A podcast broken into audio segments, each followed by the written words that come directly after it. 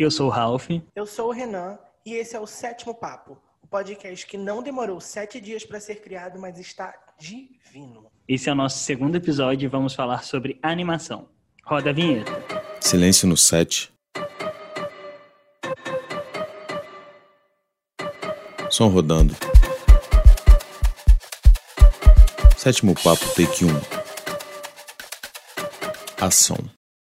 Preciso confessar que eu estava ansiosíssimo por esse episódio. O Ralph vai se fazer, porque ele é aquela pessoa chata que sabe, fala música de todos os desenhos, fica falando junto com os personagens. É, eu sou mesmo.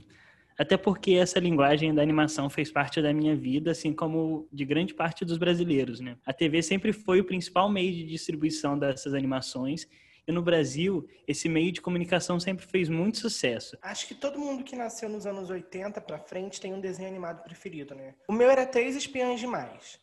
Esses desenhos faziam parte das manhãs de muitas crianças, inclusive Saudades TV Globinho. Apareceu uma coisa legal na sua fala, que é essa questão de desenho animado e animação. Esses nomes que muitas vezes se referem à mesma coisa, mas não necessariamente estão falando da mesma coisa. Quando falarmos de desenhos animados aqui, a gente vai estar se referindo a um produto, normalmente seriado, voltado para o público infantil. É, e o termo animação é mais difícil de definir, né? Pode estar ligado a um longo animado, como Procurando Nemo, pode falar de alguns momentos de efeitos especiais computadorizados, mas nesse episódio a gente vai estar se referindo à estética e à linguagem da animação sem focar necessariamente no formato que ele tem e vai ter muita coisa para falar sobre, porque animação é um tipo de produção muito específica, né? Cada tipo de estética demanda um número de profissionais e etapas diferentes. Animações digitais vão ter uma equipe completamente diferente das animações 2D é, em stop motion, por exemplo. Ah, as questões relacionadas ao custo elevado de produção fizeram com que, durante muito tempo, apenas os grandes estúdios, os americanos mesmo, tipo a Pixar, a Disney, a DreamWorks, tivessem condições de produzir e distribuir as suas animações. Mas nos últimos anos a gente vê um cenário novo crescendo. Pequenas e médias produtoras produzindo novas animações de qualidade impecável. É, e o incentivo que aconteceu aqui no Brasil, por meio da lei da TV por assinatura, é, fez com que os canais pagos fossem obrigados a cumprir uma cota de programação com produções brasileiras. Esse incentivo abriu uma porta para que os canais de TV, as salas de cinema, as grandes produtoras vissem um grande potencial no que o Brasil estava fazendo, é, se referindo à animação. A partir desse momento, a gente começa a ver que os desenhos eram produzidos por equipes brasileiras e foram ganhando notoriedade no mundo inteiro. E é nesse cenário que a gente encontra a animação Meu Amigãozão.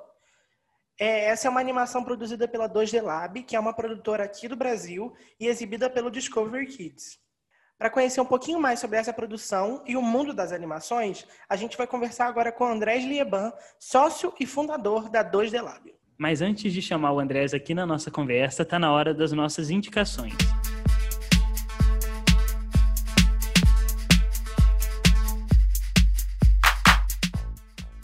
A nossa primeira indicação é o curta linear do Amir Admoni. Amir, se eu estiver falando seu nome errado, desculpa é, é um curtinha que é uma graça super delicado. Assim, é uma fantasia desse serzinho que é quem faz os as faixas de trânsito da rua, né? E é uma graça, é muito bem feito, muito bonito. Enfim, assistam, tá disponível na internet. E ele mistura, é um tipo de animação que mistura é, imagens reais com animação, né? A próxima indicação é a série animada Que Corpo é Esse? É uma série original da Futura. E ela fala muito para crianças, é, para jovens e adolescentes. E ela é muito interessante porque ela traz questões que são tabus na nossa sociedade, principalmente para crianças, como sexualidade, como é, experimentação do próprio corpo, como nudes na internet, por exemplo, e traz isso numa linguagem muito interessante é, e muito eficaz para as crianças. A nossa próxima indicação é o filme Uma História de Amor e Fúria. É, é um longa, é um filme grande, é, já traz uma temática um pouco mais adulta, um filme muito politizado e conta a história desses dois, dessas duas, desses dois seres míticos que atravessam séculos é, morrendo e se reencontrando é, através da história. E existem críticas super legais nesse filme.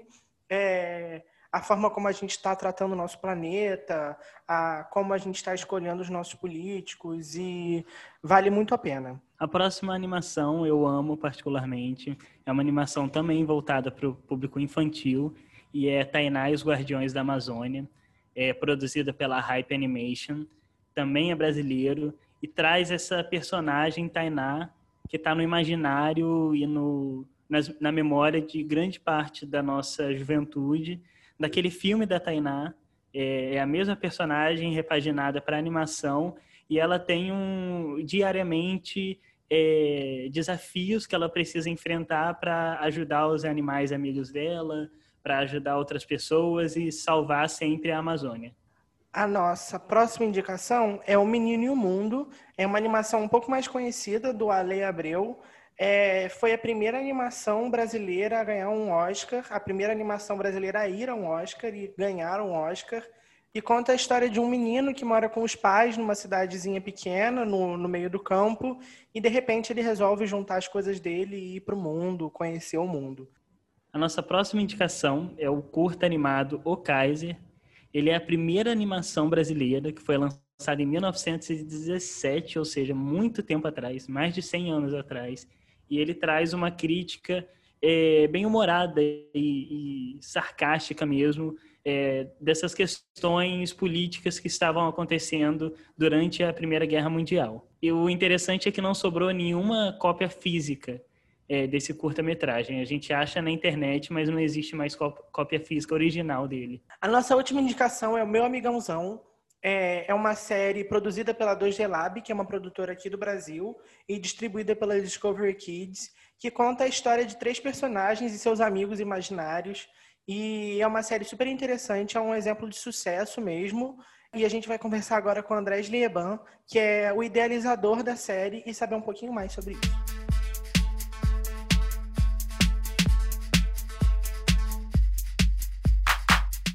E agora a gente vai receber aqui Andrés Lieban, que é sócio fundador da 2D Lab, formado em artes plásticas e é animador há quase 30 anos. Ele é criador da animação Meu Amigãozão, que provavelmente você já conhece. Seja muito bem-vindo ao Sétimo Papo, Andrés. Valeu, Ralf. Tudo bem? Como é que vocês estão? Tudo certo. Andrés, é um prazer ter você aqui. Eu ouvi muito da 2D Lab através do Ralph, que é um fã do trabalho que vocês fazem por lá. Mas para quem não te conhece, para quem não conhece a 2D Lab, fala um pouquinho quem você é, de onde você é. Bom, antes de mais nada, eu queria agradecer o convite para estar aqui com vocês. É sempre bom falar do que a gente gosta de fazer. Eu vou falar um pouquinho, assim, rapidamente. Eu sou formado em artes plásticas, né? Mas eu já trabalhava, mesmo antes da faculdade, já tinha. Eu comecei muito cedo com animação, comecei a trabalhar com 16 anos, quando eu ainda estava no colégio, no, que era o segundo grau, no ensino médio, né? Seria hoje. Comecei a fazer alguns trabalhos e me encantei. Já tinha uma, uma habilidade com desenho desde criança, que na verdade só foi potencializada quando eu cheguei na, na animação. E a animação não era como hoje é acessível, era uma coisa que eu, eu nem fazia ideia que se poderia fazer, e muito menos aqui no Brasil. Eu achava que eu nunca tinha parado para entender né, o processo. Hoje em dia, acho que as crianças já sabem como é que funciona, como é que, né, que já devem ter programas de animação no computador delas e tal. Na minha época ainda tinha, não tinha computador, então a gente tinha que desenhar no papel, flipar, né, fazer, passar para acetato, pintar acetato, era uma outra estrutura de produção que o computador, na verdade, melhorou bastante nesse sentido, né? Eu, na verdade, segui com uma carreira de freelancer e, e, depois eu montei uma empresa pequena que veio a ser a 2D Lab, mas no início era uma empresa caseira, a gente fazia muita ilustração para publicidade, começou a fazer animações em flash quando o computador trouxe essa ferramenta que possibilitava pela primeira vez ver uma animação no computador pela internet possibilitou ter as primeiras imagens em movimento maior do que o GIF. O GIF acho que foi a primeira, né? Que é um formatinho bem leve. Mas a animação mesmo acho que era a primeira imagem que você podia até ver em HD, um filminho de dois, três minutos tranquilo, por ser uma, um recurso que tinha um, um algoritmo de leitura rápida e podia ser transmitido rapidamente pela internet. E com isso eu comecei a produzir pequenos curtas que tiveram uma boa visibilidade e isso acabou definindo o, o, o destino da, da 2 Lab, que é, começou a produzir mais conteúdo de animação e a gente veio para o Rio. O André, é, que era um cliente de, de, conteúdo infantil, acabou virando sócio da 2D Lab. E com essa sociedade a gente começou a trilhar um caminho de como é que é produzir conteúdo original no Brasil. E com isso a gente garimpou um caminho aí para produzir os primeiros, os primeiros conteúdos para televisão, né, do qual, dos quais o Amigãozão acabou sendo nosso carro e até hoje segue sendo nosso carro-chefe pensando assim no em quando você começou mesmo, né? Eu acho que quando a gente não tem muita muito pretensão de começar uma carreira e já pensa na, na carreira toda, as coisas vão acontecendo e a gente só vai vendo depois, né? Como que foi esse começo da sua carreira, assim?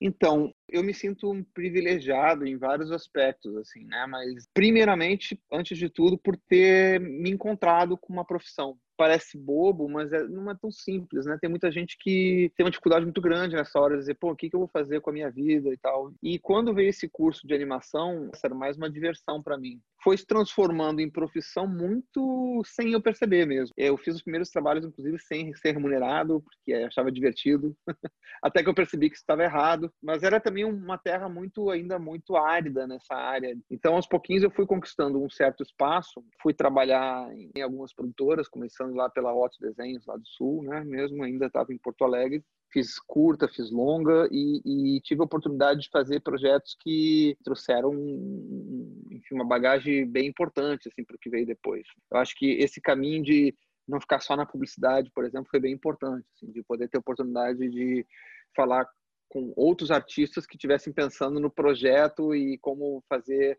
essa liberdade de fazer o que quisesse com aquele projeto, né? De, de ser dono das próprias decisões e, e acho que foi, isso ajudou bastante a demarcar um pouco o caminho que eu ia seguir. Né? Nesse período de adolescência era muito comum você mandar portfólio para Disney, né? E, e, tentar ser chamado por ou a Disney ou DreamWorks são, são os, os, grandes estúdios que estavam produzindo. Não eram muitos, hoje já tem bem mais estúdios Hoje você manda pelo Drive um link para as pessoas verem. Na época eu tinha que gravar uma VHS com material, tinha que escrever uma carta, mandar pelo correio, e aí tinha que esperar chegar uma cartinha do correio, aquelas cartinhas que dizia legal o seu portfólio, mas eh, não é o que a gente está procurando, esse tipo de coisa, né? Mas houve um período aí em que a gente pegou um trabalho que vinha através da Argentina, porque meus primeiros professores de animação desse curso que eu fiz eram argentinos, então eu tinha algum contato. Eu, eu nasci na Argentina, então eu tenho é, é, alguns parentes, eu ia com alguma frequência para Buenos Aires. Uma coisa interessante é que a Argentina é, sempre foi mais adiantada do que o Brasil em termos de dessa produção de animação em escala, né? E eles estavam pegando produções de fora e a gente pegou é, algumas cenas de um episódio do Aladdin da Disney para fazer no Brasil. Para mim isso era um era como se fosse assim, pô, legal, eu não estou conseguindo fazer pela via direta, vou tentar começar por aqui, fazer um trabalho para Disney. Uh, eu produzi conteúdo, uh, esse conteúdo do Aladdin, a gente mandou para lá, e aí eu, eu conversei com esse cara que era o, da, era o Jaime Dias, que era um dono de um estúdio chamado Jaime Dias, lá em Buenos Aires. Tinha um estúdio enorme, assim, com um monte de gente, e ele disse, em algum momento eu tive uma conversa com ele onde ele me mostrou umas pranchas que, que eram personagens que ele tinha criado, e ele trabalhou, sei lá, 20 anos nos Estados Unidos. Esse cara, ele trabalhou em grandes produções. Ele foi, por exemplo, produtor dos Padrinhos Mágicos lá nos Estados Unidos. E aí ele voltou e ficou justamente por esses contatos que ele tinha. Ele pegava trabalho de fora porque ele tinha essa, esses vínculos, né? E, cara, ele mostrou esses personagens e falou que um, uma tristeza, uma mágoa que ele tinha que ele nunca conseguiu fazer nada com esses personagens. Ele só trabalhou em produções de outras pessoas. E eu acho que isso ficou uma sementinha na minha cabeça. Tipo assim, eu, eu tava com isso muito de ir para fora, ir para fora, ir para fora. E de repente eu me dei conta que se isso ia realizar alguma parte do, né, das minhas expectativas, mas tinha alguma coisa ali que eu sentia que eu podia realizar sem ir para fora também, né?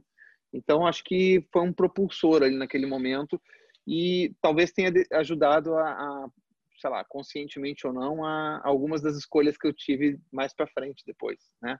Eu, a gente começou, teve uma época que a animação para mim não estava sendo rentável, não tinha, os trabalhos não pagavam bem e, e me exigiam muito trabalho para poder ter um mínimo de uma receita mensal e eu comecei a ver, comecei a fazer ilustrações publicitárias, né? E aí nesse período começamos a, a, montar a empresa mesmo, porque a gente precisou de uma nota fiscal, começamos a, a pegar muito trabalho da nota, da nota fiscal, a gente se deu conta que tinha que tirar o estúdio de dentro de casa e ter uma salinha, de, que colocar mais gente, e aos poucos esse estúdio é, começou a virar uma referência local para publicidade, assim, a gente era muito chamado para criar ilustrações de campanhas publicitárias.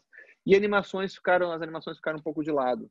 E aí, com o Flash, como eu falei, é que voltou, que isso foi retomado porque era começou a ter esses estúdios de páginas de web.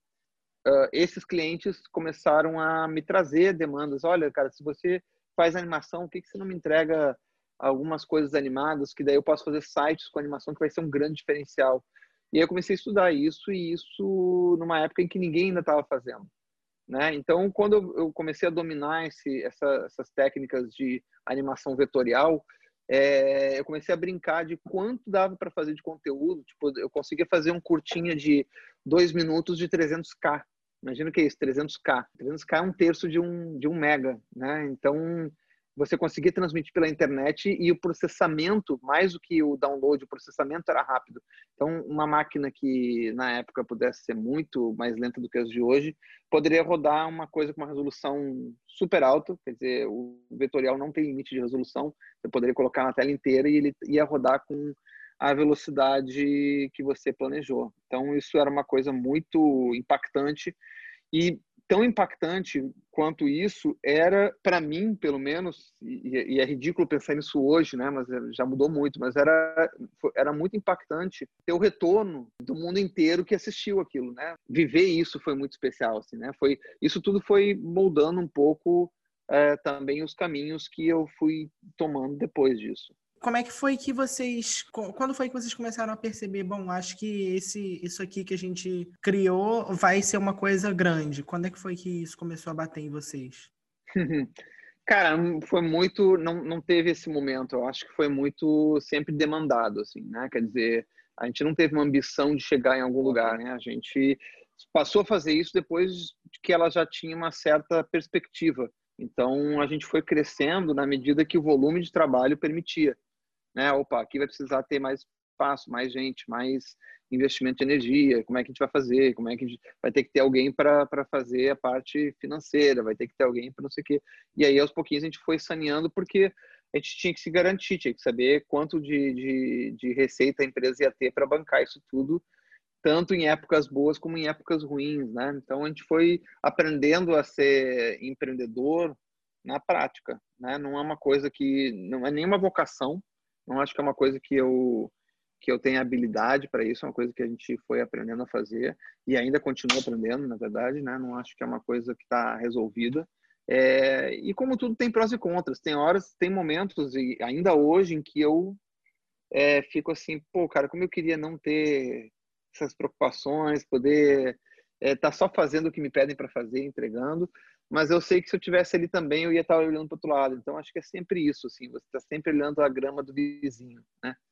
E entrando mais agora na 2D Lab no portfólio imenso que vocês têm, a gente queria falar um pouco sobre o meu Amigãozão, que é uma série que faz muito sucesso. Se teve gente que ainda não viu o desenho, já viu numa mochila de uma criança indo para a escola é, já viu um comercial, já viu algum produto relacionado ao, ao desenho, porque realmente virou um, um sucesso aqui no Brasil. É, e eu queria saber como que começou esse projeto conceitual do, da animação, né, do meu amigãozão, porque ele, ele brinca um pouco com essa questão do amigo imaginário, é, de crianças que acabam compartilhando os amigos imaginários, né, e é uma relação de aprendizado, né, com esses com esses seres? Como que começou esse projeto? Cara, ele começou sem uma pretensão de ser uma série. É, a gente foi motivado originalmente por um edital que era da TVE com o Ministério da Cultura, através da Secretaria do Audiovisual, é, que era um edital que dava prêmios de 10 mil reais para os contemplados fazerem curta de um minuto. Na época, isso foi 2004. 2004. Então, a gente fez é, um projeto que era a história de um. É um curtinho de um minuto que tem lá no nosso site, que se chamava Amigãozão, que é a história de um menino que tinha um amigo que era um elefante. Ficou pronto em 2006, né? Uh, e a gente botou ele em alguns festivais, ele fez uma alguma carreira como curta, mas como é um curta de um minuto, é, é, ele ganhava alguma visibilidade, mas era um, era um curtinha pequeno. Ele acabou sendo muito mais importante para a gente como ferramenta de esforço de produção. Assim, ela representava bastante é, um estilo de animação é, que a gente gostaria de produzir. E bem nessa época a gente estava visitando estúdios lá fora e produtoras lá fora, principalmente no Canadá, porque estava havendo um movimento do Brasil reatar um acordo bilateral entre os países. No nosso caso, era uma coprodução 50-50, né? era igualmente distribuída entre os coprodutores sócios, que seriam a 2D Lab e a Breakthrough lá no Canadá. Mas a gente estava num momento em que a gente estava tentando entender como é que esse modelo se gerava. E aí a gente levou alguns projetos de série que a gente tinha vontade de produzir encontrou com muitos produtores canadenses, só que os projetos que a gente levou não agradavam, mas não não é, emocionavam, né? Os, os a ponto dos caras quererem produzir é, aquele conteúdo. Mas o curta do Amigãozão conseguiu fazer isso. O cur, eles olhavam para o curta e diziam, cara, isso aqui eu quero produzir. Por que vocês não fazem disso aqui um projeto? E aí a gente voltou e com esse dever de casa desenvolveu, a partir do curta, um conceito um pouco mais amplo, com mais personagens, é, onde a gente tinha que decidir claramente para que público aquilo era, né, para quem que a gente ia dirigir aquela animação, é, que tipo de histórias a gente ia contar, é, que tipo de estrutura, uh, porque o tipo de história que a gente ia contar definiria que tipo de personagens a gente iria ter é, e que tipo de qual é o tema da série, né? Do que, que a gente vai falar como tema principal da série. Então, tudo isso foi desenvolvido aí sim pensando para uma série, não, não como o curta. E, e quando a gente fez isso, a gente mandou para. Voltou para o Canadá, fez de novo peregrinação e tiveram pelo menos três grandes produtoras interessadas e a gente acabou fechando com uma delas. E não muito tempo depois, coisa de um ano depois, eles conseguiram lá o que foi, eu acho que a etapa mais difícil de conseguir, de todas essas que eu mencionei, que foi fazer a venda para uma TV canadense. A, a, produtora de lá fez essa venda para a TV de lá, mas essa é a etapa mais difícil, porque essas TVs, elas às vezes compram, fazem um investimento em, em séries muito limitado por ano. Eles fazem isso em uma ou três séries por ano, né? E a gente está concorrendo com o mercado internacional inteiro nessa hora. Né? O Canadá coproduz com muitos países. E acabou que eles escolheram o nosso e com isso a gente resolvia 50% do orçamento que era do lado canadense. E do lado brasileiro, a gente então precisava resolver o orçamento, a gente tinha a princípio o envolvimento da TVE, que depois virou EBC, TV Brasil, porque já tinha o histórico deles né, estarem no edital que, que, que fomentou o curta, né? Então, era um caminho natural que eles tivessem esse investimento. O governo criou nesse momento a TV Brasil e tinha uma injeção de, de recursos para investir em produção independente nacional, porque isso foi meio que construído junto com o fundo setorial também, para que a gente tivesse todos os, vamos assim, os, os tentáculos dessa cadeia mais é, ativados para fomentar essa produção. Então, acaba que o Migãozão, se vocês forem ver, ele é, uma, ele é muito filho de uma de várias estratégias públicas de uma de uma política pública bastante é, construtiva vamos dizer assim. Quer dizer ela ela ela foi estruturante. Não foi uma ação ou duas foi um conjunto porque o próprio trabalho de ir para o Canadá e procurar essas produtoras de ter uma capacitação executiva também foi é, através da PEX, por exemplo, foi estimulado que na época era a BPI, hoje é a Brave, que é uma associação pudesse organizar recursos para criar esses, é, é esses, é, é, essas capacitações, facilitações em viagens e feiras internacionais. É, então, todos esses esforços conjuntos acabaram fomentando muito, aquecendo muito esse, esse desenvolvimento de produtoras como a nossa. A Discovery foi curioso porque foi um caminho uh, um pouco mais indireto. A gente foi selecionado é, para um pitch lá da MIPCOM, que é em Cannes, na França, é, que é um pitch de licenciamento, é, promovido por uma revista de licenciamento chamada Global License.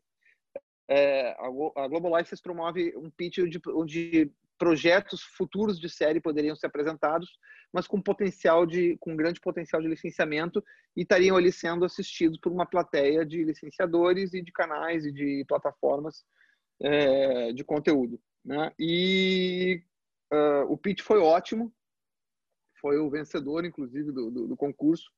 É, e quando acabou, um dos canais que veio falar com a gente foi justamente a Discovery Kids, dizendo que está super alinhado com, com, com o que o canal estava procurando. E aí começaram as negociações para para formato, não sei o quê, e aí foi compondo esse modelo de negócio, que no Brasil era TV Brasil e, e Discovery, no Canadá era Treehouse, né, é, que é um canal da YTV lá no Canadá.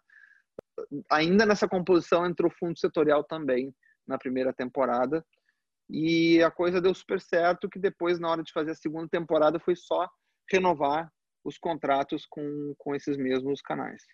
E, e agora entrando no, na parte mais técnica da animação, né?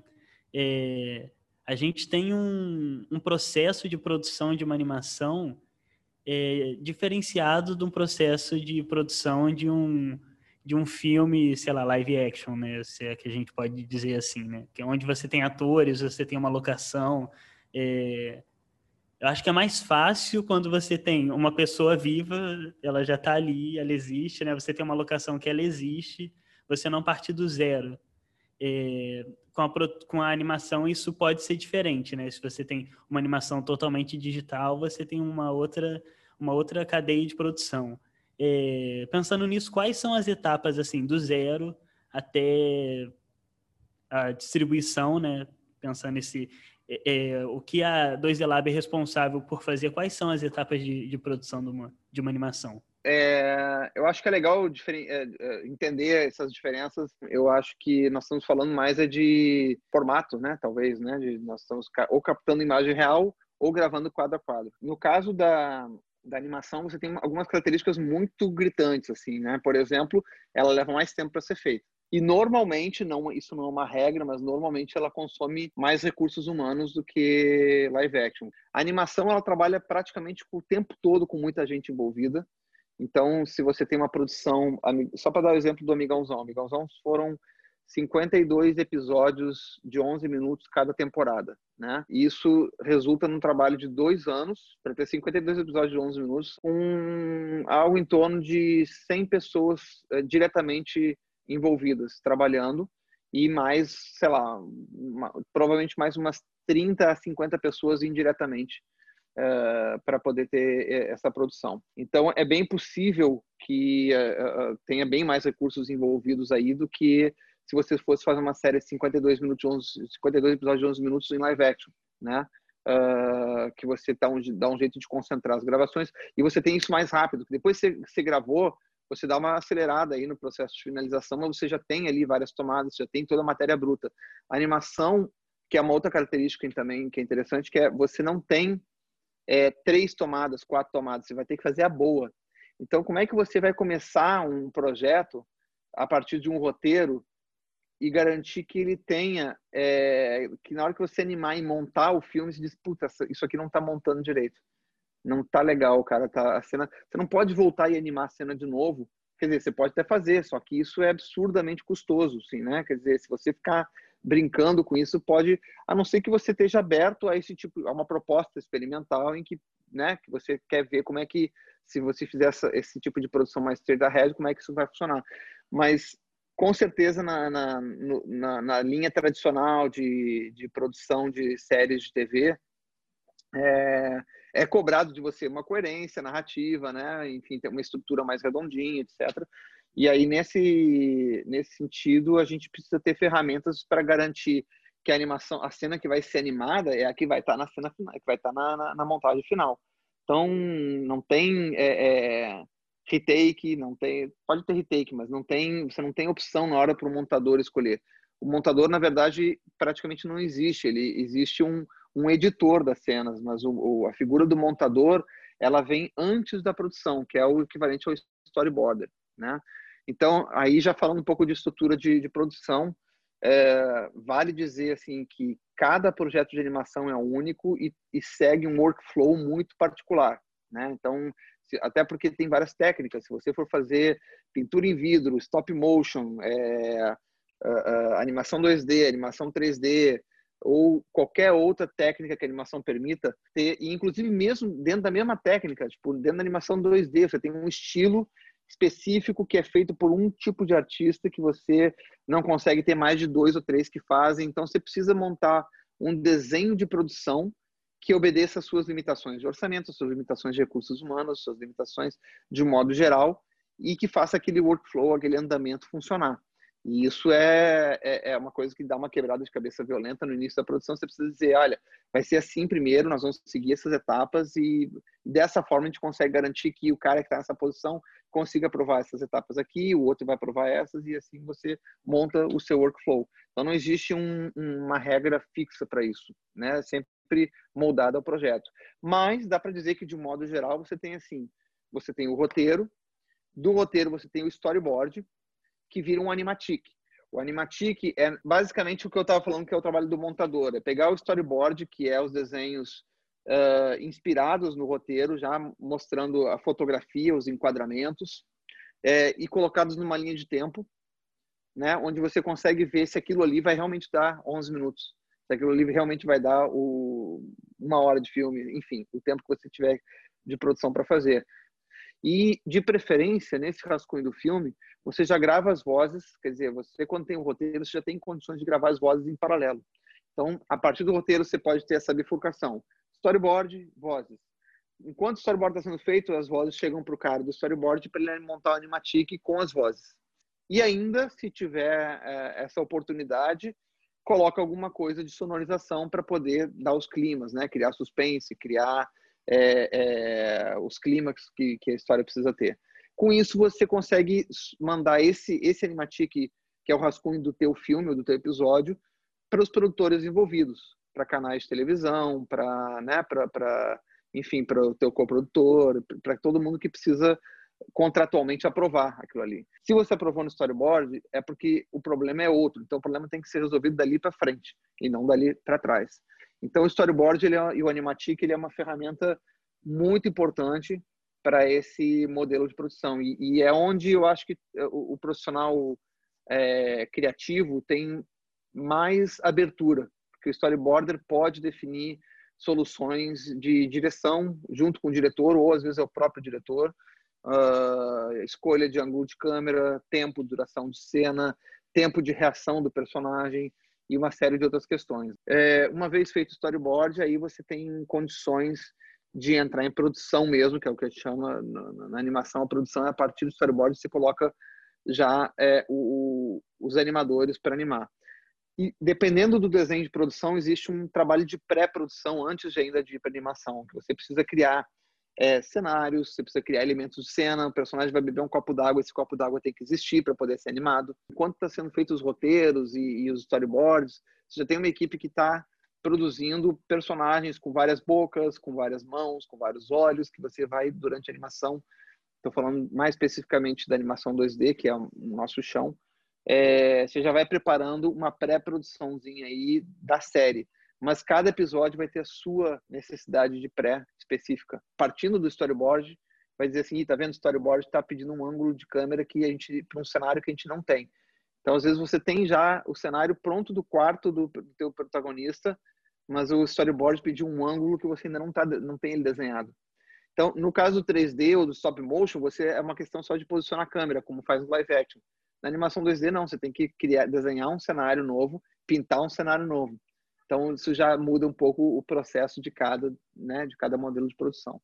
E aí, é, essa parte dos animadores, os animadores animando as cenas, eles já, normalmente eles já recebem as cenas com todos os elementos que elas precisam, que, eles, que o animador precisa para animar. Então, quer dizer, o copo, a cadeira que eu falei antes, está ali já na cena, com o cenário, com o personagem. Então, ele olha para o storyboard recebe um briefing do diretor dizendo ah, o personagem tem que ele está vindo dessa cena ele tem que reagir dessa forma ele tem que fazer isso e, e ali ele faz uma uma a sua proposta de animação que às vezes pode ter revisões etc uma vez que você tenha toda essa parte de animação produzida o, vai um editor e vai substituindo cena por cena daquele animatic que já tá, que já é uma tripa do filme. E aos pouquinhos ele vai montando o quebra-cabeça tal e qual foi, foi aprovado. Depois disso, tem pouco trabalho, na verdade. Existe um trabalho de sonorização mais sério, que é de você tem que criar os efeitos, né? Só podem ser os efeitos só podem ser feitos depois, os efeitos sonoros, né? Só podem ser feitos depois que você tem animação, porque imagina se você vai fazer uma caminhada que o personagem está pisando no, no chão ou numa poça d'água, você tem que saber qual frame exato ele está pisando, então você precisa ter animação pronta para isso. Você tem um trabalho de pós-produção que é basicamente áudio, porque tem um trabalhozinho de ajuste fino na edição, que é, pô, aqui ficou três frames maior do que o que poderia. Aí você pode ter a liberdade de uh, dar um polimento na tua montagem final, né? Mas não foge muito daquele que você tinha uh, daquilo que você tinha planejado no teu animatic. Em alguns desenhos de produção você pode ter uma camada aí de efeitos especiais, de composição você quer fazer uma sombra, quer fazer tipo uma chuva, então você pode ter algumas questões aí de, de pós-produção, de composição que entram nessa etapa depois da animação. É, mas normalmente na, na produção de séries isso quase não existe, porque já é feito na, na cena mesmo, o animador já te entrega pronto e só tem uma edição final por conta da, da, da do próprio sistema que é bem corrido para poder é, ter um volume de entregas compatível com as expectativas contratuais. Assim. Agora, com certeza, a parte de animação, onde está o animador, é, é, o, é, a que mais ocupa volume dentro do, do, do, pessoal. Né? Você tem a equipe de arte, que é que faz esses cenários, figurinos, objetos de cena, etc., que é uma equipe menor, mas a equipe dos animadores, em geral, é a maior porque é que tem maior demanda de volume. Quer dizer, você tem que produzir 11 minutos de conteúdo audiovisual, né? E, e, é da é da dali do animador é que vai esses minutos vão existir, né? Então, em geral, o estúdio de animação ocupa a grande parte do, do da equipe dele com animadores. De um, em um mundo ideal, a partir do momento em que tu abre ali o documento em branco até o produto final, mais ou menos quanto tempo que demora esse processo, assim, em meses, em ano? Como é que é isso? Então, eu, eu dei o exemplo da nossa série, né? É, dá para ter uma base a partir daí, porque varia de acordo com o volume, com o estilo do projeto. Para ser um pouco mais específico, a nossa, a, o Amigãozão, cada temporada de 52 de 11 levou dois anos para fazer. O cronograma, é, ele parece uma grande diagonal, é, porque ele é uma diagonal onde você tem uma coluna de etapas e, um, e, e uma linha dividida em colunas por semana, né? Então, se você tem uma etapa grande de roteiro sendo feita, só vai entrar na, na etapa de, de, começar a produzir alguma coisa depois que você tiver um acúmulo de roteiros. Então, a equipe está ali esperando. Quando os roteiros acabam, ainda tem muito trabalho para ser feito, mas é, é, por conta dessa. Você tem que fazer uma escadinha, né? Um vai passando para o outro, e quando o roteirista, sei lá, entregou o episódio 15, que está indo para o cara da arte fazer cenário, não sei o quê, para o storyboard, não sei o quê, ele está escrevendo o roteiro 16, né? E aí você tem uma dinâmica é muito perigoso você botar toda uma equipe a serviço de um projeto e engargalar porque os roteiros não estão saindo. Né? Então, e roteiro às vezes trava, acontece de você dar uma seca criativa e, e, e tá, os roteiros demoram para ser aprovados, isso, isso pode acontecer, não é raro. É muito importante que você tente ser muito fiel às expectativas de prazo, porque é um efeito dominó. Onde você tropeçar, você derruba todas as peças que vêm dali para frente. Então, imagina essa grande diagonal é curioso de ver, porque é o seguinte, nesses dois anos de produção, é, você vendo essa grande diagonal, o que você enxerga é o seguinte, no primeiro ano vocês não, não, você não faz nenhuma entrega de episódio completo. O que é estranho, porque 11 minutos e você não tem nenhum episódio em, em um ano, mas é por conta desse trabalho em escala, ela, ele tem esse, esse efeito. Então, por outro lado, no segundo ano, a partir da primeira semana do segundo ano, a gente começa a entregar um episódio por semana. Então, assim, não significa que a gente está fazendo um episódio por semana. Significa que tudo que a gente fez naquele ano que não teve entrega nenhuma foi gerando uma escada de produção que assim que você começar a entregar o primeiro, o outro já está vindo, o outro já está vindo, o outro já está vindo por conta dessa diagonal que foi feita. Então, é, exatamente, o ano tem 52 e aproveitando semanas, que você falou, né, dessa questão do, semana, do vídeo do segundo ano você fecha é, O meu amigãozão hoje, ele está em canal fechado, ele está em canal aberto, ele está na internet, ele está no Netflix, é, ele está em muitos lugares. É, e como aconteceu esse processo, assim, né? Porque a aquisição de, de animações ou de produtos pelo Netflix, por exemplo, é uma coisa recente, né, brasileiro, né, que eu, que eu digo, é uma coisa recente. É, mas como que foi esse caminho, assim? É, eu acho que, assim, a coisa mais difícil desse caminho todo é você criar um conteúdo que gere interesse público, assim, né? Tipo, eu acho que isso vale até para youtubers, vale, né? Tem muito youtuber aí que não consegue sair de uma estaca muito rasa, assim, né? Por causa, mas eu estou fazendo com vídeo com qualidade, com, com a luz, com a câmera, não sei o quê, uh, mas você tem que, você pode falar bem, você, mas, não, mas não gera interesse público. Então, acho que a primeira coisa é você está lidando com uma coisa que o público tem interesse. A segunda é você fazer esse público descobrir o seu conteúdo, que também é uma. Às vezes você tem interesse público, mas ele está lá escondidinho num canto. Como é que você faz para ele se tornar é, notório, né? É, o fato de ter estreado em vários outros canais internacionais que a gente tinha, o nosso coprodutor canadense estreou lá no Canadá, mas ele também era um distribuidor é, e a série estreou em Portugal, estreou em Singapura, estreou na Turquia, a gente tem na China, a gente tem, enfim, a gente tem fora a América Latina toda, né? A gente tem uh, amigãozão falando espanhol em toda a América Latina, porque a Discovery Kids transmite para a América Latina inteira. É, então, quando ele nasceu, ele já nasceu uh, uh, internacional, né? Por conta da, da, até da coprodução.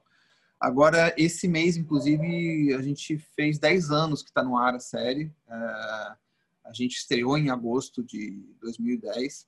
E hum, essa coisa das outras plataformas, na verdade, é uma consequência. Quer dizer, primeiro que lá atrás isso, isso, é, as plataformas de VOD não eram uma realidade ainda, né? Estava muito no começo, na pré-história disso.